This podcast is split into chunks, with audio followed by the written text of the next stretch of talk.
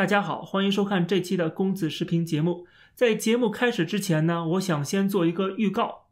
之前我做了一期节目，当中提到了我买过一只基金，这只基金是专门做空中国股票的基金。最近这几个月涨了百分之十几啊，这个回报率还不错。当时有很多的人在底下留言问我说，这只基金到底是什么？那么在下一期节目呢，我会跟大家揭晓。我会讲这只基金是什么啊？我为什么买这只基金？但是我讲的东西呢，不构成投资的建议，也就是说，我不能保证你买了就一定赚钱。但是我觉得这个大趋势，这是我们之前一直在讲的。你相信这个大趋势，那你买这只基金啊，应该就会赚钱，因为它是做空中国的，中国的经济，中国的这些企业的啊，他们的利润率啊，啊，未来的前景啊，都是很不乐观的。至少从我的角度来看。那么下一期节目跟大家讲一讲这个事儿。那么这期节目我们想讲什么呢？就是我想讲一讲最近中国现在面临的这一个非常严峻的形势和中国的反应，而它的反应呢，让我们真的是笑掉了大牙。怎么回事呢？啊，我们看到最近在中国的电视台、报纸、什么新闻、各种各样的舆论宣传媒体上边，铺天盖地的在宣传一个事儿，就是中国的几家智库联合做了一个报告。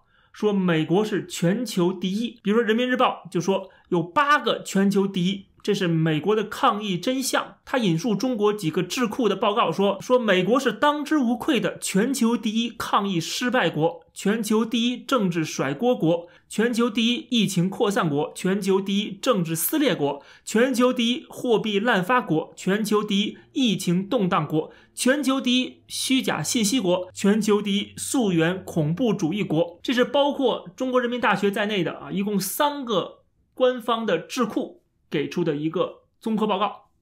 看到这个，真的你会笑掉大牙，对吧？你会觉得这些中国的智库简直是闲的蛋疼。你们作为智库，它的目的是什么？是要给政府提供建议，而不是出这么一个宣传单，然后呢狂骂美国政府。你们又不是美国的智库，而且如果我们去看他的报告，大量的信息全部来自于美国自己的媒体、美国自己的智库、美国自己的一些研究机构，所以说他基本上是在转述美国的一些研究报告啊，然后批评美国政府。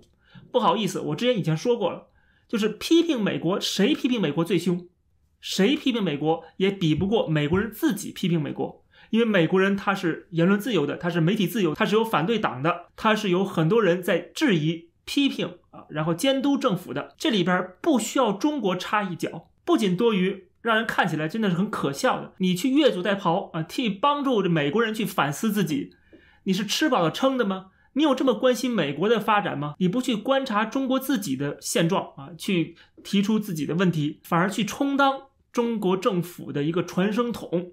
去替代《环球时报》、观察者网啊，替代这些舆论宣传机构，这还是智库吗？这当然不是智库了。所以说我看到这些中国的所谓的智库啊，他们在干什么事儿，真的是特别特别丢人的。我都不想一个一个的讲啊，说这八个全球第一是怎么回事啊？是他们绞尽脑汁编出来的。随便说一个，什么货币滥发国，这个毫无意义啊。是美国是货币滥发的，谁买最多呀？不好意思，还是中国。你既然批评美国货币滥发，你怎么还买那么多美债呢？而且这种货币滥发，谁受益？实际上还是中国受益了。实际上，中国的这些智库，他们在替政府输送弹药，来对付外国政府啊，这就是中国智库的一个本质。而看到西方的智库，真正的智库是干嘛呢？是提出问题，是解决问题的一些建议啊，这个才是真正智库该做的事儿。这同时也暴露了中国这些媒体都是党媒啊，都是党媒姓党，都是党的喉舌。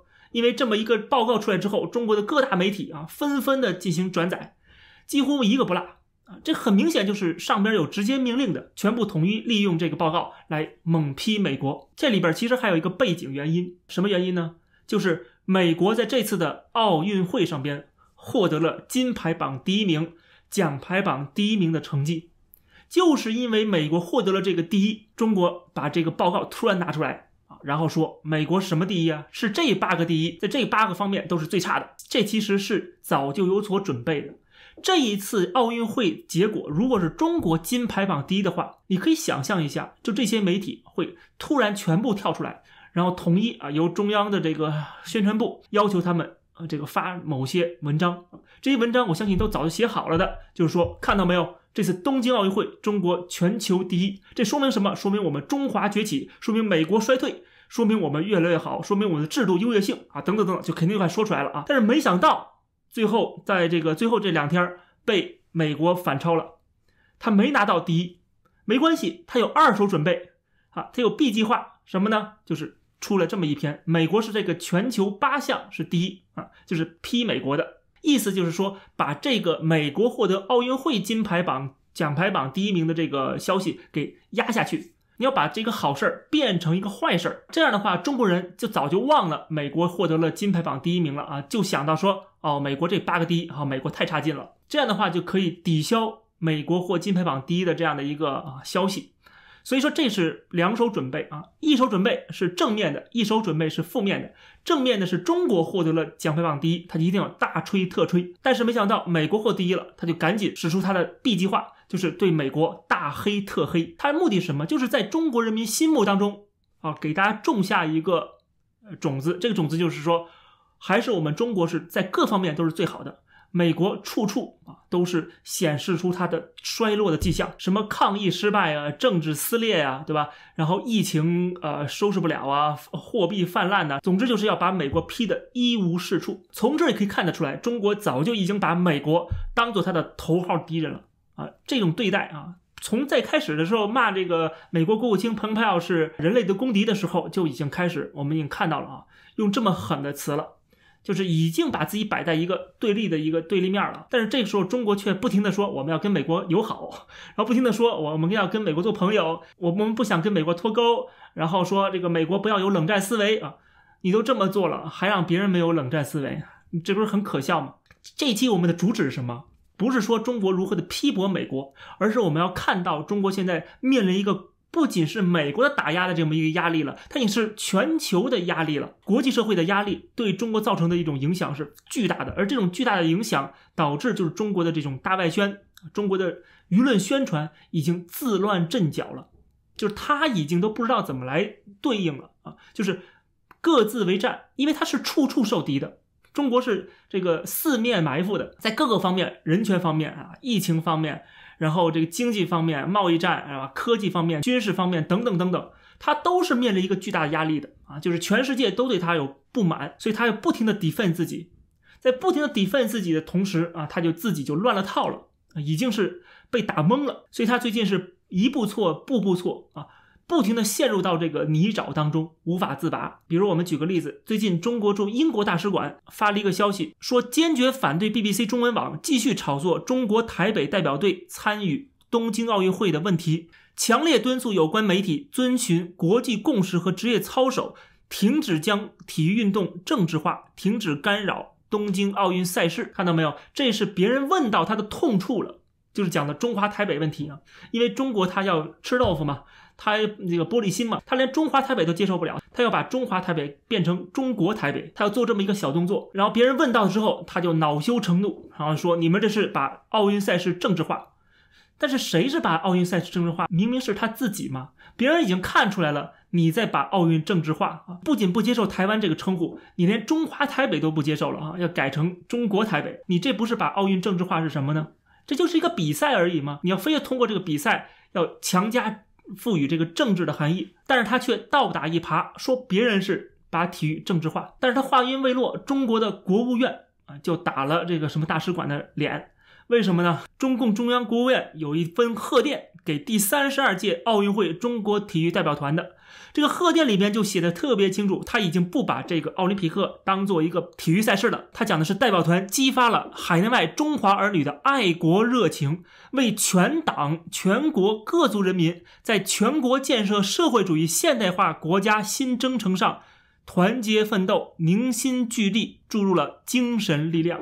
什么意思呢？请问这个不是把奥运比赛政治化，那什么是呢？这就是最好的一个他们自己拿出的证据，证明他们把奥运比赛政治化了。我说他们自乱阵脚，就是他们在不停的打自己脸啊。比如说最有意思的一个事情，就是中国现在媒体上面铺天盖地都在讲说，这个疫情啊不可能来自实验室。他们引述全世界的各种各样的专家啊学者说。英国专家说了，实验室泄露论经不起科学的审视。然后新华社说零可能性。参与武汉病毒实验室安全认证的法国专家驳斥实验室泄露论，还有引述《纽约时报》说，二十一位西方科学家联名反驳新冠病毒实验室泄露理论。那么很明显，中国政府认为疫情不可能来自实验室，它是天然的、自然的一个现象。但是紧接着外交部就说了，说。如果美方真的尊重事实，就请开放德特里克堡基地，请世卫组织专家去美国开展溯源调查。不少官方的媒体都在暗示说，这就是美国泄露出来的德特里克堡这个军军事基地里边这个实验室泄露的。那请问你这是不是自己打自己脸呢？一会儿说这个不可能，科学证明啊，不可能是实验室泄露的，它就是一个自然的现象。然后紧接着又说，这个有可能是。德特里克堡的实验室泄露的，其实我们可以理解为什么他这么做。一方面，他想 defend 自己啊，就是说不是我们弄的啊，就是说这是自然的、天然的。这样的话呢，就不会说我们是实验室泄露的了。他在撇清自己的责任的时候，他要想攻击美国，然后就说这是美国的德特里克堡的这个问题。他没想到，虽然他的政治目的是一致的，就是我没事儿是他的问题，但是这两种说法在逻辑上他又是相互对立的。